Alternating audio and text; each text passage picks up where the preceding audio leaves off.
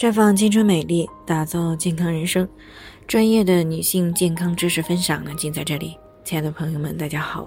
首先呢，还是要分享一下参与健康咨询的方式。您可以关注公众号“普康好女人”，普是黄浦江的浦，康是健康的康。然后呢，在公众号当中回复“自测”两个字，就可以参与到健康自测当中，获得专业的健康咨询服务了。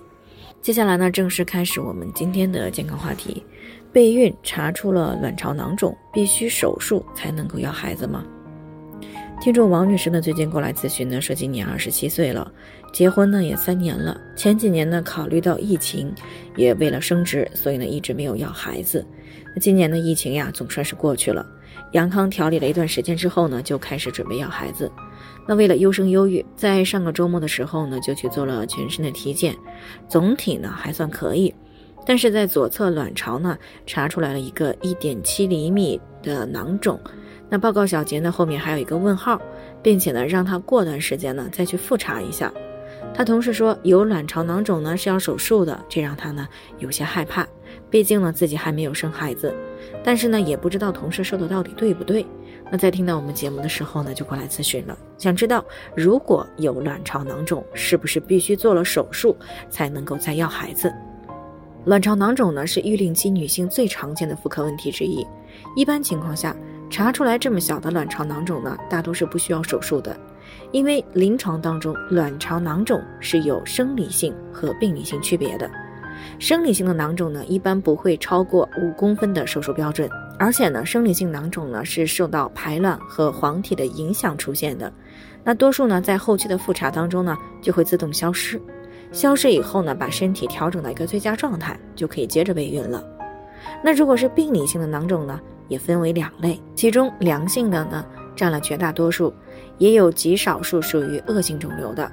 那如果是恶性肿瘤，无论大小都需要及时手术，否则呢会越拖越严重。那如果是直径小于五个公分，尤其是小于三厘米的良性病理性囊肿呢，而且肿瘤标志物也在正常范围以内，那么都可以选择先保守调理，定期的复查。那如果在调理期间没有增大，甚至变小了，那么接着保守调理就可以了。但是呢，还是需要定期复查的。一般呢，小的良性卵巢囊肿呢，对于排卵的影响还是比较小的，所以呢，对于怀孕的影响也比较小。那么可以在调理一段时间后呢，就考虑来备孕。另外呢，我们需要知道的是，对于直径大于五个厘米的病理性囊肿，不但会压迫周边的器官，还可能会因为体位的急剧变化，或者是受到了碰撞打击，可能会发生地扭转或者是破裂的风险。而且这两种情况呢，一旦发生了，相对来说都会比较危急。那如果救治不及时呢，可能会威胁到生命。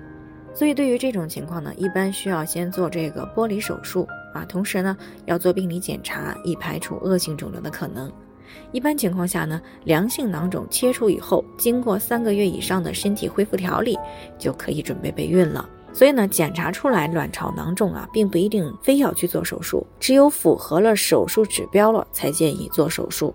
尤其是还没有生育的女性朋友呢，会更加慎重，毕竟呢，手术再小。也是有一定风险的。好了，以上就是我们今天的健康分享。那鉴于每个人的体质呢都有所不同，朋友们有任何疑惑都可以联系我们，我们会根据您的情况呢做出专业的评估，并且呢给出个性化的指导意见。最后呢，还是希望大家都能够健康美丽常相伴。我们明天再见。